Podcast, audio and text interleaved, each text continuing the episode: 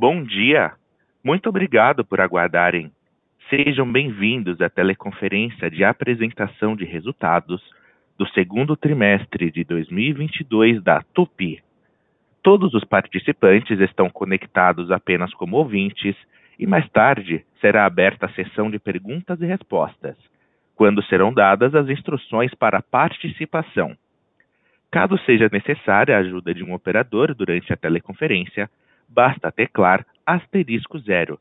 Esta teleconferência está sendo gravada. A companhia gostaria de lembrá-los que este evento também está sendo transmitido simultaneamente pela internet via webcast, podendo ser acessado no endereço www.tupi.com.br/ri, onde se encontra disponível a respectiva apresentação. A seleção dos slides será controlada pelos participantes. A Tupi esclarece que eventuais declarações feitas durante esta teleconferência sobre as perspectivas, projeções ou metas operacionais e financeiras relativas aos negócios da companhia são previsões baseadas nas expectativas da administração em relação ao futuro da empresa.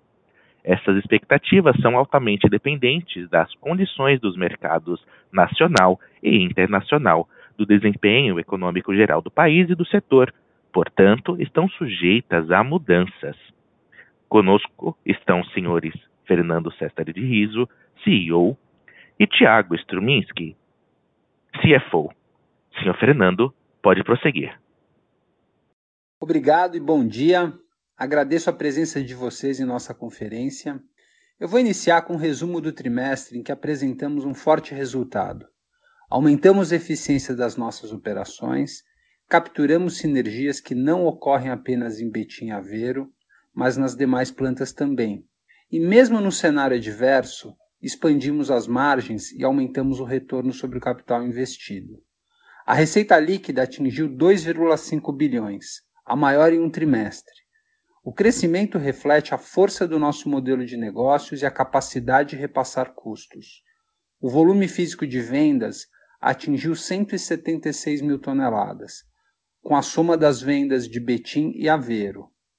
Embora seja um número importante, esse desempenho ainda está abaixo do potencial, dada a demanda reprimida do mercado, restrita pela falta de outros componentes, o que não permitiu a produção dos clientes fosse em quantidade suficiente. O EBITDA ajustado atingiu 345 milhões, margem de 13,7% um resultado expressivo em relação ao primeiro TRI 22 e o segundo TRI 21, e mesmo diante da inflação, tarifas de frete, câmbio desfavorável e paradas repentinas de clientes.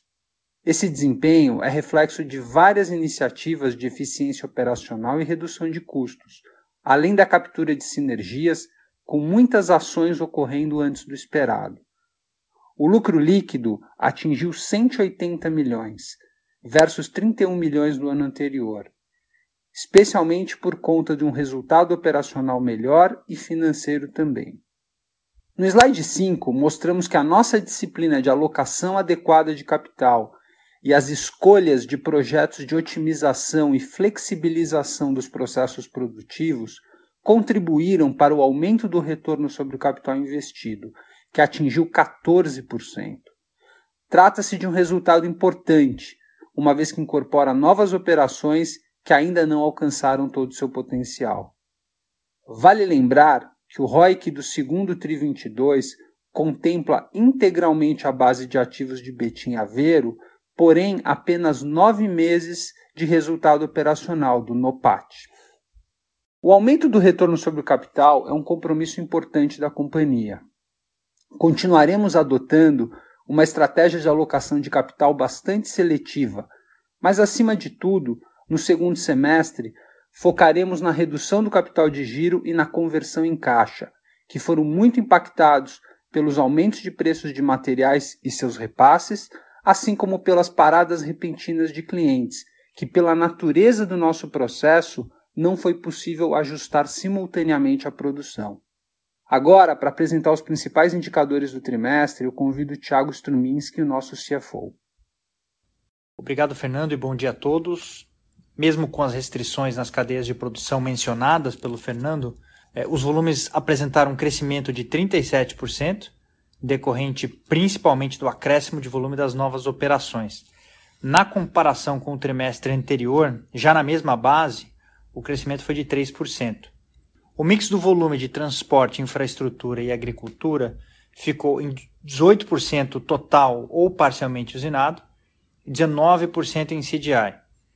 A base de comparação também é afetada pela adição dos volumes das novas operações, cujos contratos atualmente não contemplam esses produtos e serviços. No slide 8, as receitas apresentaram um aumento de 7% na comparação com o primeiro trimestre de 22 e 54% versus o segundo trimestre de 21. Observou-se também um aumento de 13% na receita por quilo, quando comparado ao mesmo período do ano anterior, mesmo com um câmbio médio desfavorável. Em relação à distribuição das receitas por geografia, 52% foram destinados ao USMCA, 27% nas Américas do Sul e Central, no caso principalmente o Brasil, 17% na Europa e os 4% restantes Ásia, África e Oceania. Do ponto de vista de aplicação, 85% de veículos comerciais e off-road, 11% de carros de passeio e 4% do segmento de produtos hidráulicos.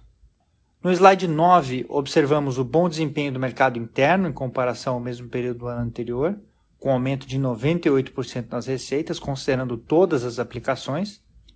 O resultado foi impulsionado pelo melhor desempenho de aplicações em veículos comerciais, máquinas fora de estrada uh, e principalmente do agronegócio, além das exportações indiretas.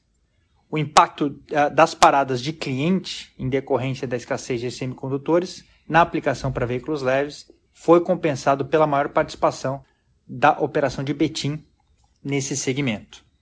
No slide 10, demonstramos os efeitos nas receitas do mercado externo, que aumentaram 45%, considerando todas as aplicações.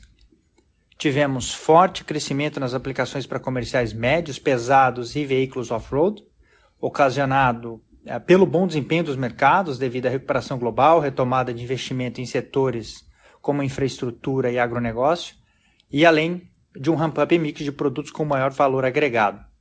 Apesar da demanda e aumento de produção, carros de passeio e veículos comerciais leves continuam sendo afetados por restrições nas cadeias produtivas, efeito mitigado pela maior participação das novas operações nesse segmento. Seguindo ao próximo slide, demonstramos a performance das vendas do segmento de hidráulica, que correspondem a 4% das receitas, o crescimento da receita de 22% e 6% nos mercados interno e externo, respectivamente, reflete a melhora gradual da atividade industrial, além da recomposição de preços. Passando para o slide 12, os custos de produtos vendidos aumentaram 43% na comparação anual, impactados pela inflação de insumos, especialmente a sucata e o coque, além da entrada das operações de betim e aveiro. Apesar desses fatores, atingimos margem bruta de 20%, um ganho de 600 pontos base em relação ao segundo trimestre de 21 um aumento de 46% nos custos com matéria-prima, 48% na linha de manutenção e materiais de terceiros, decorrentes além das novas operações, do aumento de preços e incremento do volume produzido. Acréscimo de 44% na conta de mão de obra, ocasionado principalmente pelo quadro de colaboradores na comparação anual, realização de horas extras e negociação da database.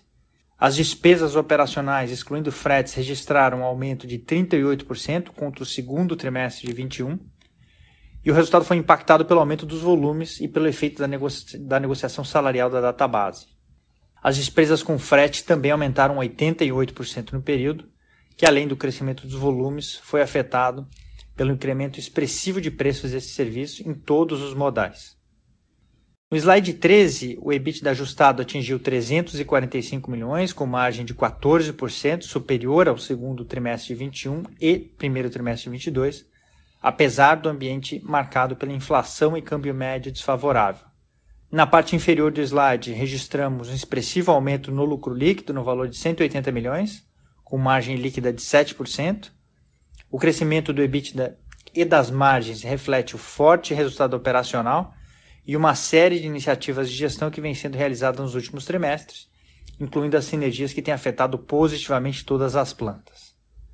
O lucro líquido foi impactado também pelo melhor resultado financeiro, ocasionado principalmente pelo efeito positivo da variação cambial versus o trimestre anterior, posição de fechamento de período, além da redução da depreciação de ativos intangíveis, uma relação contratual com clientes do México, oriundas da aquisição realizada em 2012. No próximo slide, número 14, falo sobre o resultado financeiro do período. O aumento das despesas financeiras deve-se principalmente à maior dívida bruta, referente a compromissos assumidos com a aquisição das operações de Betim e Aveiro. As receitas financeiras atingiram 14 milhões. A base de comparação foi afetada pela marcação a mercado de créditos a receber da Eletrobras no mesmo período do ano anterior. O resultado das variações cambiais eh, foi uma receita de 36 milhões, decorrente principalmente do efeito sobre as linhas de balanço em moeda estrangeira. No slide 15, temos as variações das principais contas de capital de giro, nesse caso tomando o primeiro trimestre de 22 como base de comparação, um aumento de 17 dias na linha de contas a receber, impactado pelo aumento dos volumes e repasse de custos, além da expressiva depreciação cambial, com reflexo nos, no contas a receber em moeda estrangeira, que representa 78% do total. Incremento de estoques em 15 dias em relação ao custo de produtos vendidos, que além da, além da desvalorização cambial sobre o estoque em moeda estrangeira, o acréscimo deve-se a paralisações pontuais de clientes ocasionadas por gargalos na cadeia de suprimentos, com um consequente impacto na formação de estoque dos produtos em elaboração. Tivemos um aumento de 17 dias no contas a pagar, decorrente principalmente do aumento de produção, inflação de materiais e desvalorização cambial. O capital de giro também foi afetado pontualmente pela implementação de um novo ERP nas operações mexicanas.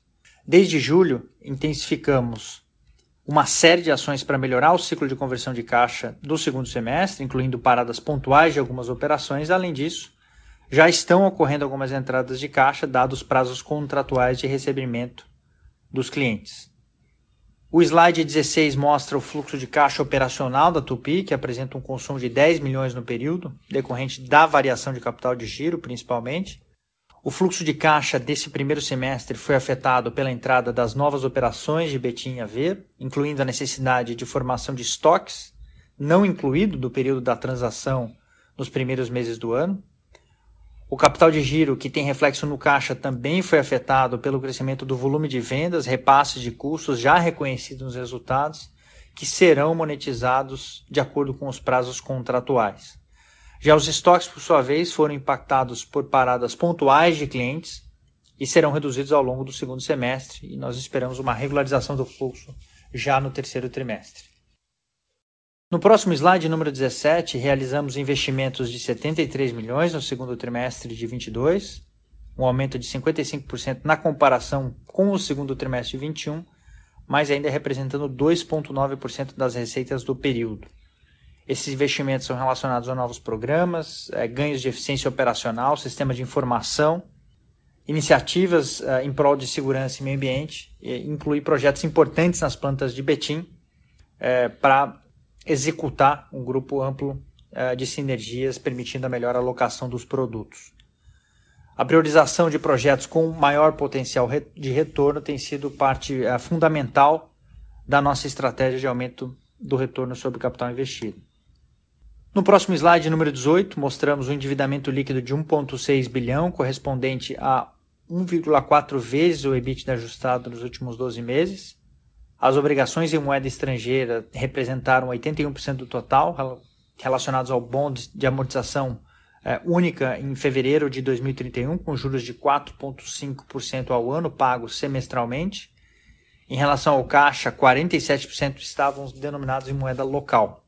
E dessa forma, encerramos o segundo trimestre de 2022 com uma posição de caixa bastante confortável, de cerca de 838 milhões, mas com os desafios de monetização que começam a acontecer a partir agora do terceiro trimestre.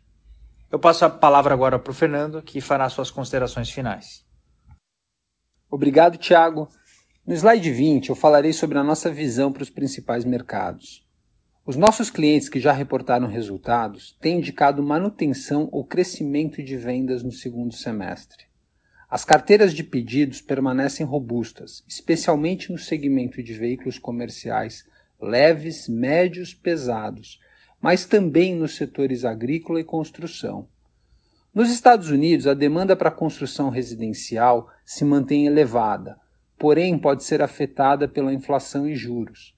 Já a não residencial deve ser estimulada pelo pacote de investimentos que deve ocorrer até 2023.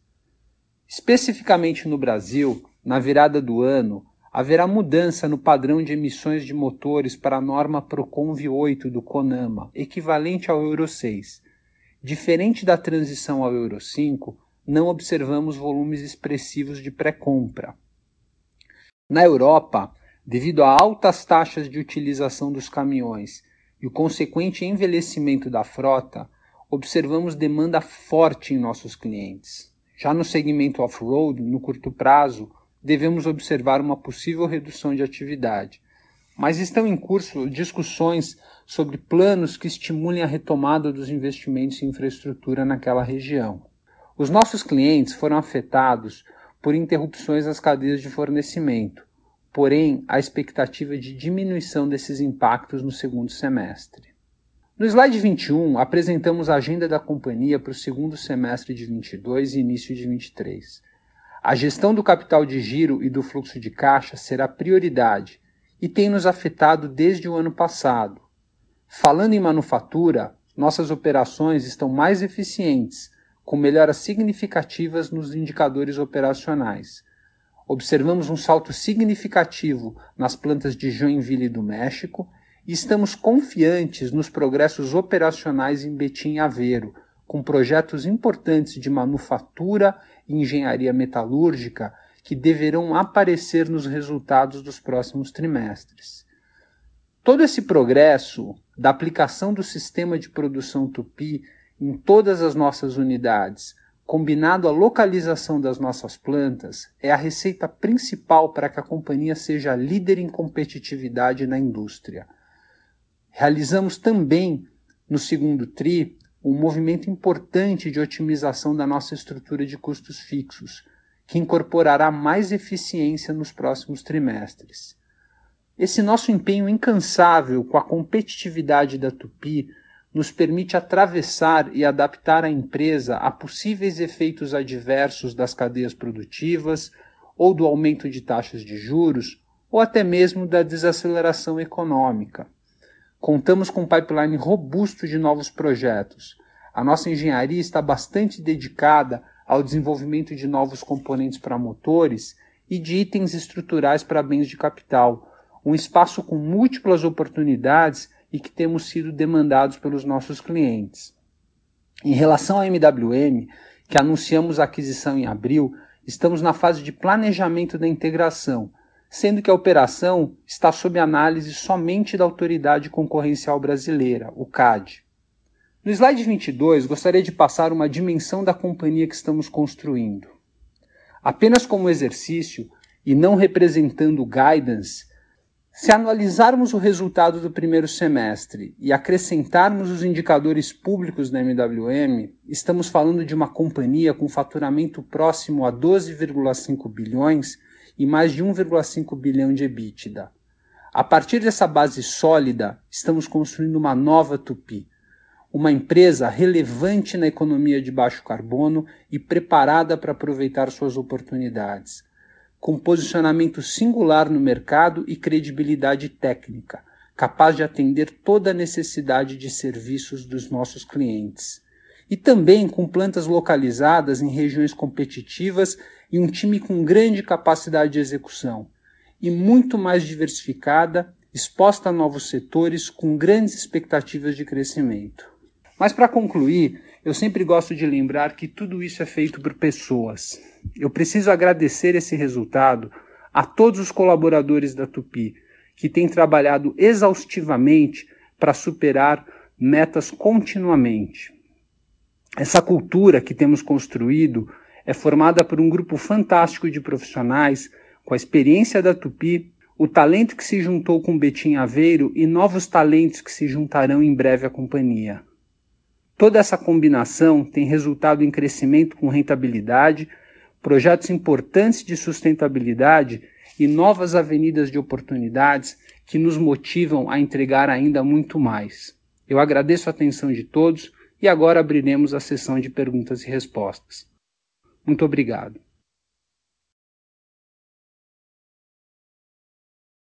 Senhoras e senhores, iniciaremos agora a sessão de perguntas e respostas. Para fazer uma pergunta, por favor, digite asterisco 1. Para retirar a sua pergunta da lista, por favor, digite asterisco 2. Esta teleconferência é exclusiva para investidores e profissionais de investimento.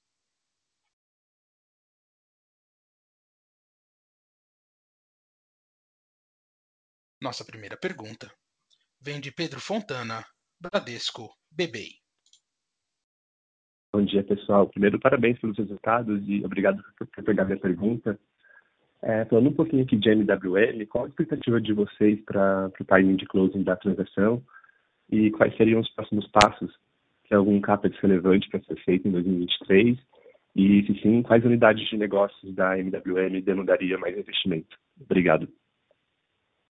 Bom, obrigado pela pergunta. A gente segue ainda sobre o rito né, da análise das autoridades é, antitrust. Essa é uma transação uh, que envolve muito menos complexidade do que a Texit, né? Porque a gente está falando aqui basicamente de uma avaliação só no Brasil.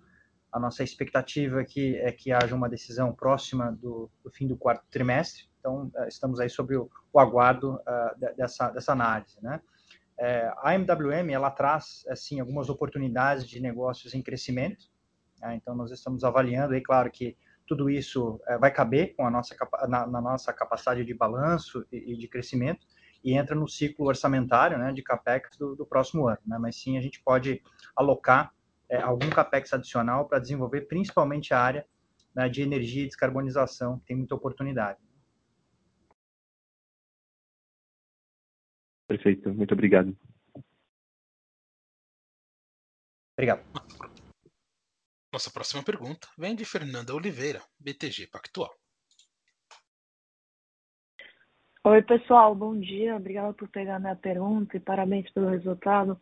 Eu tenho dois pontos. O primeiro, com relação à margem, eu queria só explorar um pouquinho, né? Acho que a margem foi muito forte nesse trimestre e bem acima aqui do, dos números que a gente tinha. Se vocês puderem dar um pouquinho mais de cor, é, o quanto disso veio de sinergias, de texídio, o quanto que é repasse de preço, o quanto que é ganho de eficiência, né? De uma forma um pouco não preciso entrar no específico ali da margem da Texid, que eu sei que vocês não, não gostam de abrir o número, mas dá um pouquinho mais de cor para a gente entender de onde está vindo é, esse incremento de margem no ano contra ano.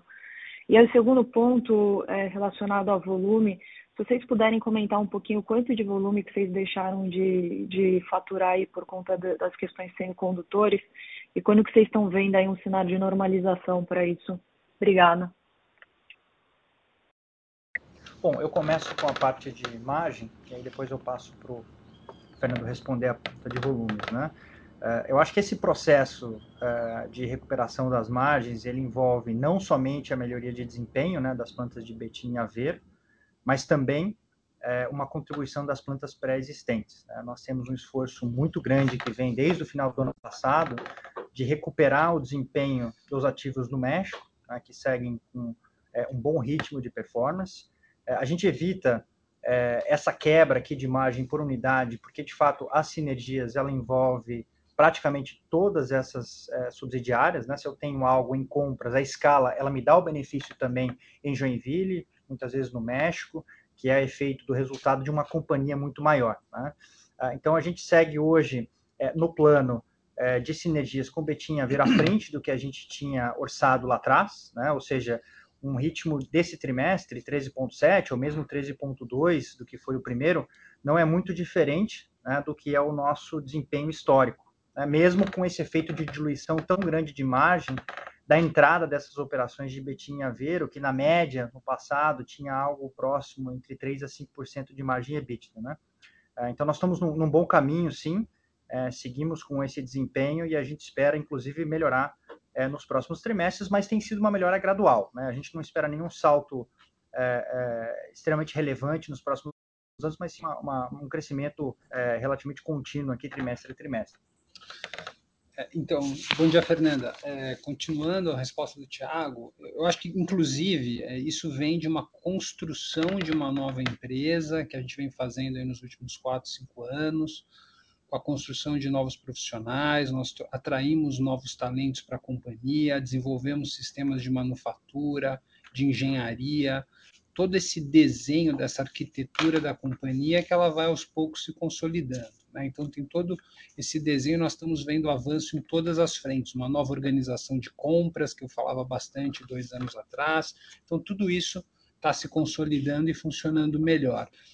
Sobre a pergunta de volumes, é difícil para nós avaliarmos, porque o, o que nós fazemos é uma comparação entre indicadores de mercado macro e as vendas históricas que nós temos. Então, quando nós comparamos com trimestres anteriores, você observa que em trimestres em que nós não perdemos participação de mercado e nós observamos que as nossas vendas físicas foram inferiores àquele período. Nós fizemos essa comparação no primeiro TRI. Nós perdemos ali em torno de 15 mil toneladas naquele momento. Então, a gente estima um número nessa faixa, um pouco menor, mas é, é difícil porque assim tem as paradas repentinas dos clientes, mas também tem pedidos que nem são colocados, porque os clientes hoje já têm um planejamento mais claro sobre tudo isso. A boa notícia é que a gente acredita que esse movimento está concluindo. Né? Então, tem novas capacidades de semicondutores sendo trazidas ao mercado, tem algumas movimentações dos clientes para melhorar essa condição, e todos têm indicado que o segundo semestre o impacto será menor, e eles vão poder aproveitar essas demandas que nós não conseguimos atender nos últimos trimestres. Esse é um dado importante, porque claramente a gente observa que os estoques dos clientes estão muito baixos de produtos acabados, a gente observa que os fretes estão muito mais ocupados, né? tem vários indicadores de fretes que mostram essa ocupação maior, e, e, obviamente a frota vem envelhecendo. Isso é muito importante, porque a frota, a partir de certo momento, ela está ela tá muito além do ponto ótimo, e ela se torna ineficiente na operação com custo de manutenção maior. E isso nos dá segurança para acreditar que nós temos, tenhamos uma demanda bastante robusta nos próximos trimestres por conta dessa situação, mesmo que haja alguma desaceleração econômica. Tá? Então, obrigado pela pergunta. Tá certo, pessoal. Se, se eu puder fazer só um follow-up ali na questão de margem, é, Fernando, você comentou que você está vendo aí um cenário mais normalizado para a inflação de, de matéria-prima. É, se você puder comentar um pouquinho, como é que vai ser a estratégia da Tupi? Se a ideia é repassar esse preço menor, uma vez que vocês começam a, a sentir aí no custo essa matéria-prima mais barata, ou se dá para ganhar um pouquinho de margem, não repassando integralmente para o cliente? Não, a gente entrega, isso, isso é um processo absolutamente transparente com os clientes, está dentro dos nossos contratos, e ele ocorre também atrasado da mesma forma como nós atrasamos na captura, né? nós tivemos aí trimestres em que a inflação foi maior do que o repasse, e, e, caso venha a cair, nós estamos enxergando um cenário um pouco mais normalizado, né? mas é muito difícil de fazer previsões em commodities, vocês acompanham isso diariamente, e naturalmente isso vai sendo repassado aos acordos com os clientes. O importante de compreender é que esse repasse ele ocorre sempre em valor absoluto. Então, para cada tonelada de produto que eu vendo, eu, eu, eu ajusto por uma, por, pela variação de uma tonelada de sucata de aço, pela variação do cobre, assim por diante, em termos absolutos e não em termos percentuais. E isso tende uma regra matemática simples, você observa que à medida que, os, que os preços dos materiais sobem, tende uma compressão de margens. Mas ainda assim, tem toda uma série de efeitos de, uh, de vendas de estoques e tudo isso. Então, enfim, é, é, muito difícil de prever qualquer coisa, tá? mas ocorre um repasse, e o repasse agora também tem a captura do, do atraso com que nós recebemos uh, o aumento do preço dos materiais, caso eles continuamente caiam daqui em diante. Tá? Tá certo. Obrigada, pessoal. Parabéns aí de novo pelos resultados.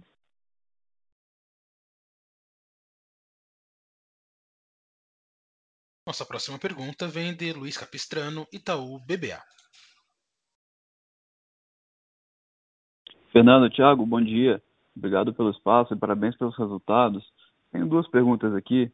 A primeira, vocês já responderam o, o grosso nessa última pergunta da Fernanda, então eu vou fazer só um follow-up rápido nessa questão de margens, que é, eu acho que a mensagem está muito clara aqui, que vocês tiveram uma excelente margem num trimestre que tinha condições difíceis para essa margem acontecer, e a tendência é que essa margem melhore gradualmente à medida que essas barreiras elas vão desaparecendo.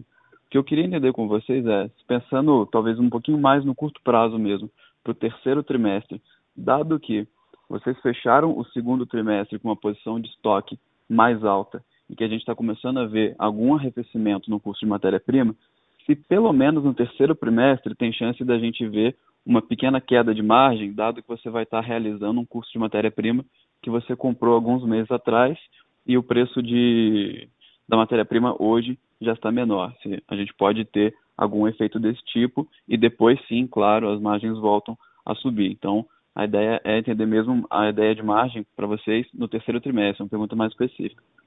E a segunda pergunta, com relação ao capital de giro, acho que também está bastante claro a mensagem, que isso vai ser o foco no segundo semestre, mas se a gente pode esperar uma normalização, de novo, já no curtíssimo prazo, já no terceiro TRI, ou é algo que deve acontecer de forma gradual e voltando ao nível normal, talvez em algum momento de, de 23 ou no final deste ano, só um pouquinho mais de cor nessa timeline do capital de giro. É isso, pessoal. Obrigado. Mais uma vez, parabéns.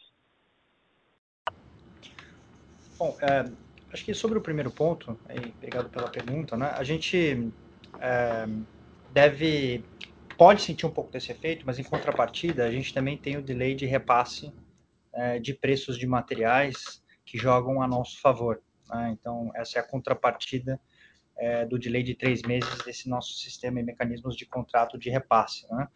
É, quando a gente olha aqui, aí já avançando né, é, para a segunda parte da pergunta, para o capital de giro, acho que nós temos é, dois desafios.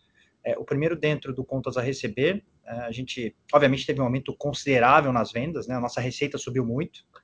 Betinha Aveiro, eles entraram não somente com uma necessidade de estoque adicional que a gente já ressaltou no passado, mas com prazos de recebimento mais alongados. Né? Então, a gente sente isso no nosso ciclo de conversão de caixa. A gente tem ainda dentro dessas unidades é, alguma dificuldade temporária de recuperação no exterior, né, que também está sendo resolvida. É, tivemos uma outra situação sazonal aqui desse trimestre, que foi o rollout de SAP no México, que represou um pouco esse nosso contas a receber. Mas a partir de julho, a gente já retoma uma geração de caixa operacional é positiva, né? Então o cenário para agosto também é, favorável.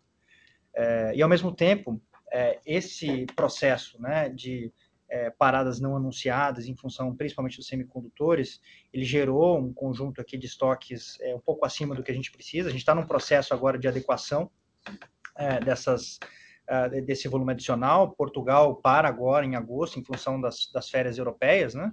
É, também temos alguns ajustes pontuais em todas as outras fábricas. Né? Então, o capital de giro uh, ele vai se ajustando, uh, mas ele é um ajuste um pouco mais gradual. A gente também não, não, não deve sentir uh, grandes saltos já no terceiro tri, mas sim uma recuperação mais contínua em função desses movimentos que foram é, bastante concentrados né, nesse, nesse segundo trimestre. Claro, Thiago, muito obrigado.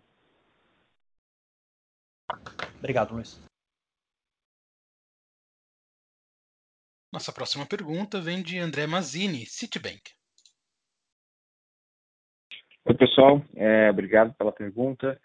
Então, a pergunta é sobre, na verdade, riscos geopolíticos, né? Assim, Europa e Estados Unidos. Né? Olhando para a Europa, claro, está faltando gás em alguns países, na Alemanha em particular, que é responsável por um terço da produção de carros do continente.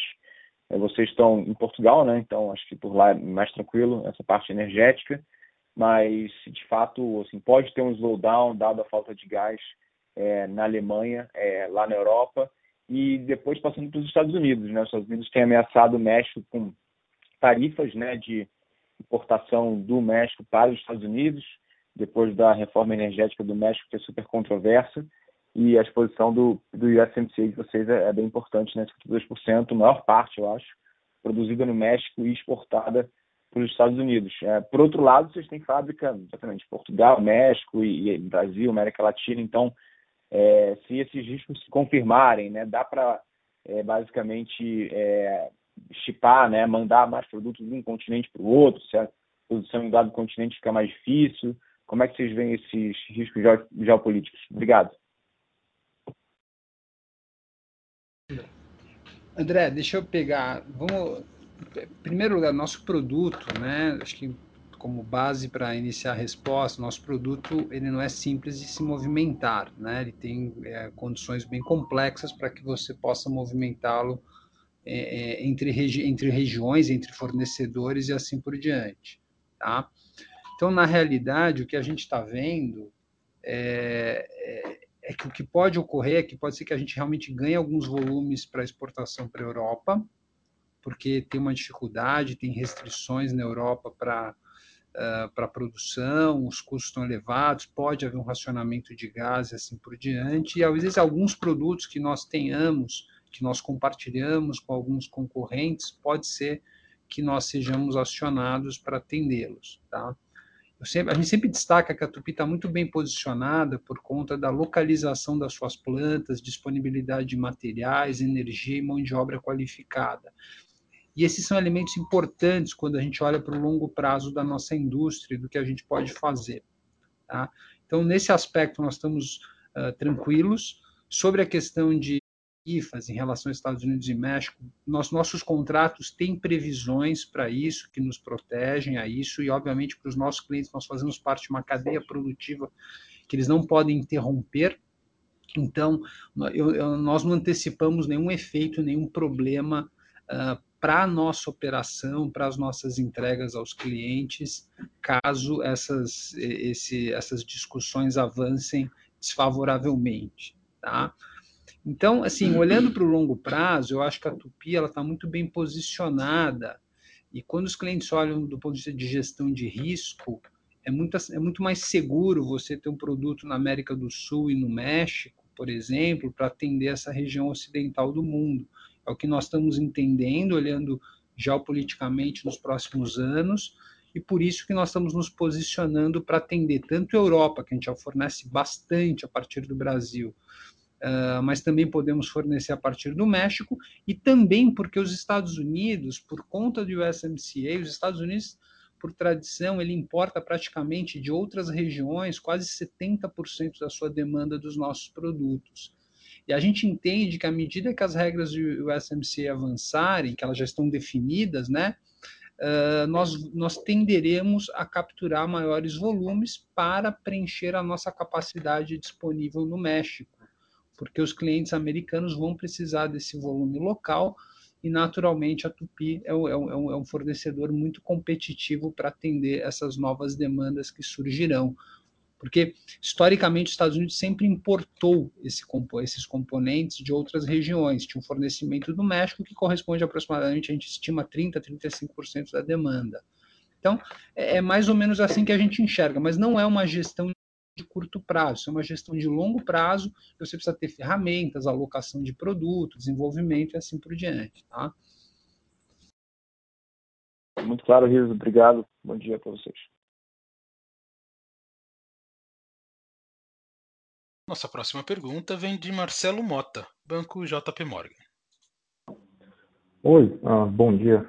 Obrigado pelas perguntas. São duas perguntas rápidas.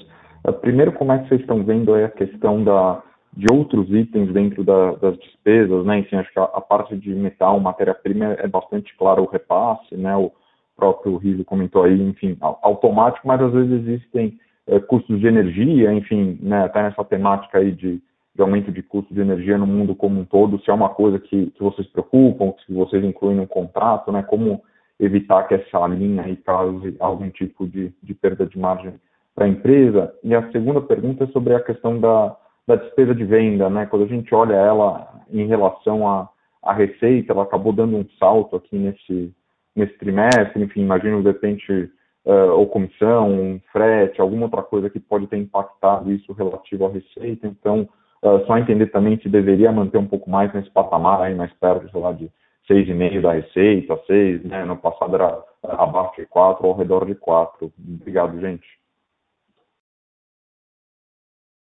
Oi, Mota, obrigado pela, pela pergunta. Né? É, quando a gente olha essa linha de despesas operacionais, né, de fato, acho que ela, ela avançou bastante. É, a gente, é, é, o principal efeito que nós sentimos aqui foi frete, realmente, é, subiu quase 200%, né, ou seja, é um valor é, relevante é, frente ao ano passado. É, nós temos algum efeito aqui também de, de dissídio e headcount, que com os serviços de terceiros aumentaram um pouco, né? É, mas é, o principal efeito, sem dúvida, aqui é, é frete. Né? Acho que isso é o que a gente precisa tomar mais cuidado, sendo que, obviamente, a grande maioria desse efeito é, ele é repassado aqui ao, ao, cliente também, né? Mas aí, obviamente, ele vai direto para a receita, com algum delay de, de descasamento aqui.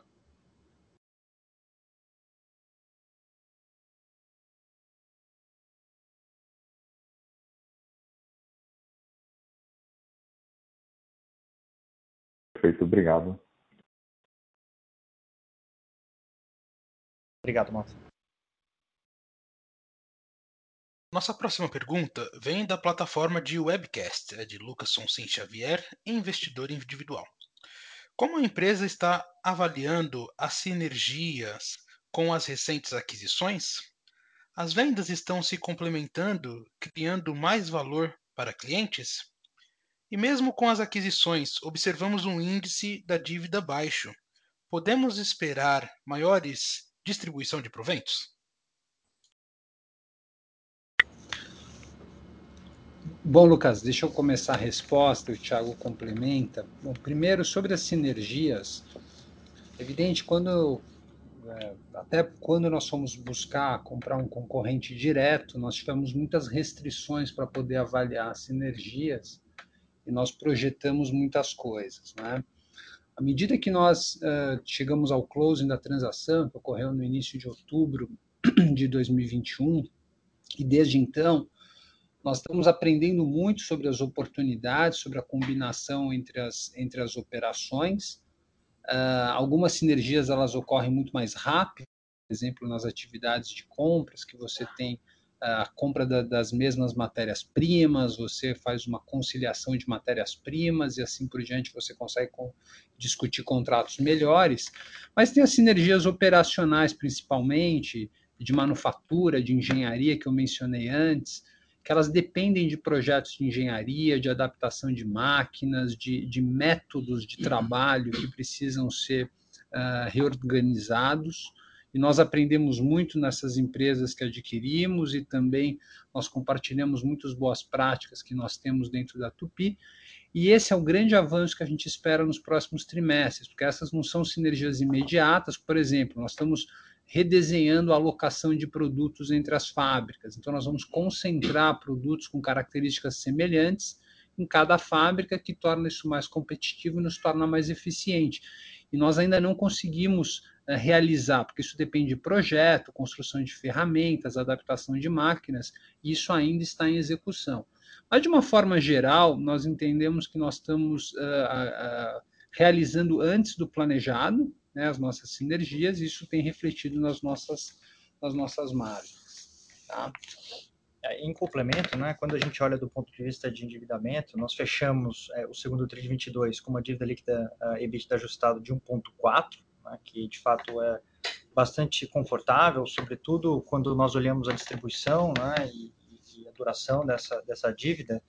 É, no entanto, esse número ele ainda não contempla a integração é, dos ativos da MWM, né, o que vai trazer esse número para um pouco acima de duas vezes, muito provavelmente, dependendo do momento do tempo em que ele entra, né?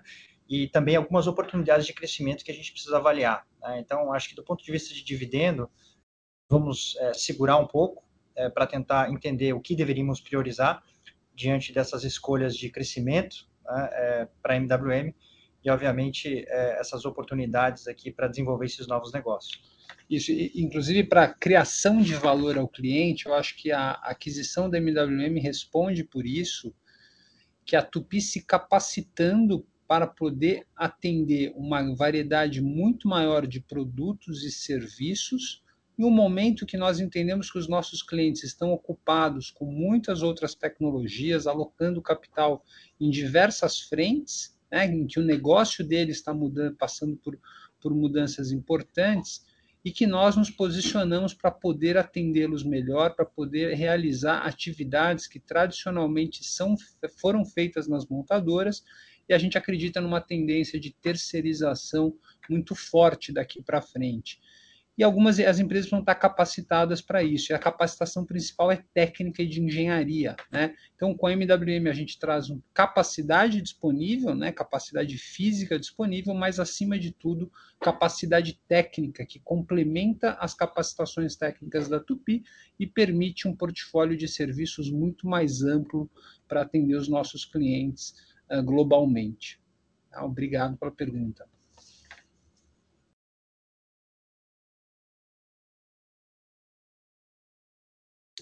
A próxima pergunta, também da plataforma de webcast, vem de Guilherme Nunes, Condor Insider. Boa tarde, pessoal. Qual é a diferença entre o preço dos produtos usinados barra não usinados e de CGI nodulares? Como estão os ganhos de sinergia com as operações da TechSeed? Acredita que conseguirão desenvolver mais sinergias que o esperado inicialmente? Bom, a gente não abre a diferença de preço, né? essa é uma informação comercialmente sensível, mas o que a gente pode dizer é que existe muita sinergia industrial e comercial né, ao usinar mais produtos, né? tanto na utilização de novas matérias-primas, né, ou da própria concentração de mais uma etapa de produção dentro dos nossos telhados. Né? Ah, então faz muito sentido e na média que a gente tem 300 a 400 bps de, em adição de margem quando você funde e usina é, esses produtos de forma complementar. Né? Da mesma forma, é, o CDI é, ele é uma tecnologia metalúrgica que traz complexidade que poucos players conseguem ter o pleno domínio de, de, desse tipo de aplicação. Né? Então, isso obviamente nos coloca numa condição comparativa melhor para poder negociar com os clientes. Né? A TechSeed, é, em ambos os aspectos, né, seja usinagem e CDI, ela está bastante atrás é, do caminho que nós percorremos. Né? Então, sim, é, tem, tem bastante oportunidade para crescer, e trazendo a própria MWM para discussão, ela tem uma especialidade bastante avançada em usinagem, que também pode nos ajudar a avançar cada vez mais nos nossos clientes, inclusive em diversas outras fases, né, que é, hoje a gente até acaba fazendo pouco. Né? Então, de uma, de uma forma geral, é, é, é um complemento de portfólio bastante robusto para a nossa estratégia, né? tanto a usinagem quanto o CDI.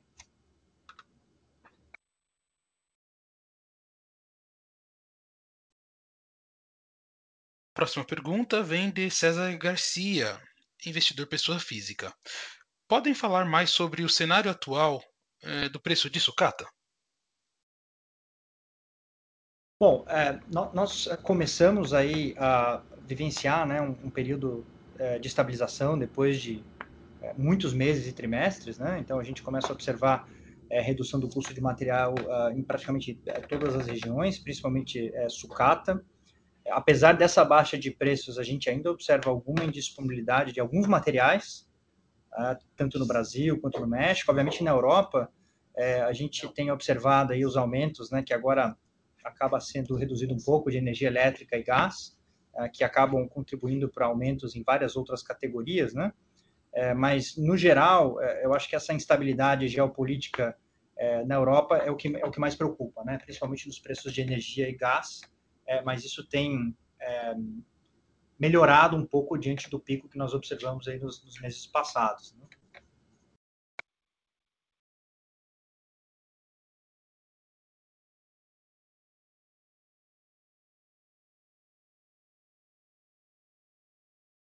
Próxima pergunta vem de Eric Sionek, acionista.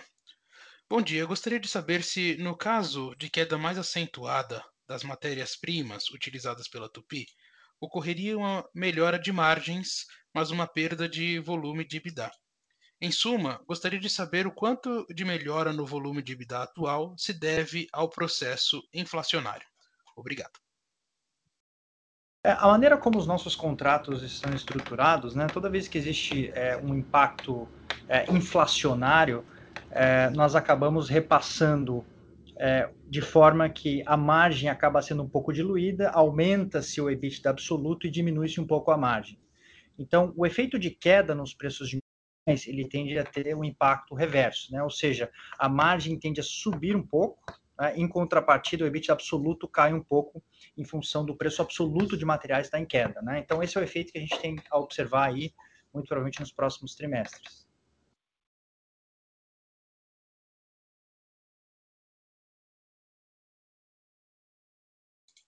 A próxima pergunta vem de César Garcia, investidor pessoa física.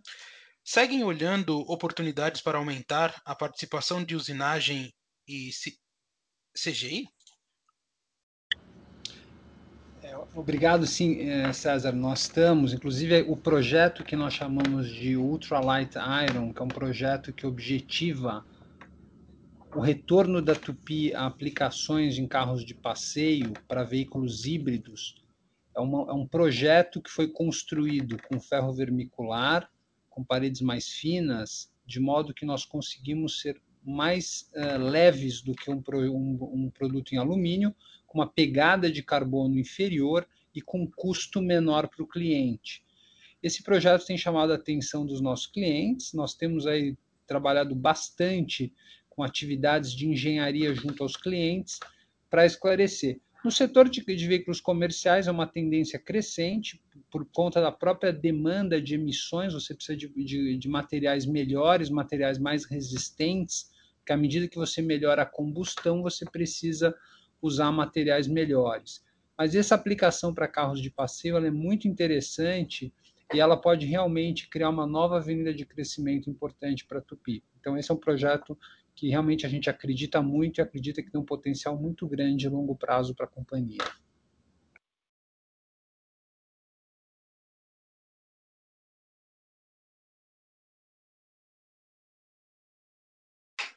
Com licença, encerramos neste momento a sessão de perguntas e respostas da Tupi. Gostaria de passar a palavra ao Sr. Fernando para as considerações finais. Bom, obrigado, gente, pela presença e atenção aos nossos resultados. Eu queria aproveitar também para agradecer a confiança do nosso conselho, dos nossos acionistas, que têm participado ativamente da construção dessa nova companhia. Além das empresas que têm se somado à nossa história, essas parcerias sólidas que nós construímos com clientes, fornecedores, universidades, startups, elas têm gerado resultados consistentes.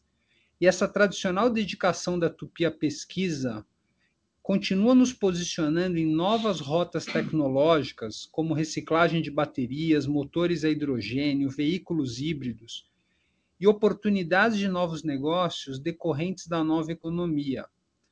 Todos esses projetos continuam avançando bem e são demandas essenciais da sociedade, com a procura de alternativas viáveis para a descarbonização e, com isso, crescimento e desenvolvimento sustentável. Em nosso dia a dia, vocês conhecem bem as margens históricas de Betim e Aveiro, mas nós já alcançamos uma margem combinada na casa dos 13%, e ainda há muita oportunidade em manufatura e engenharia.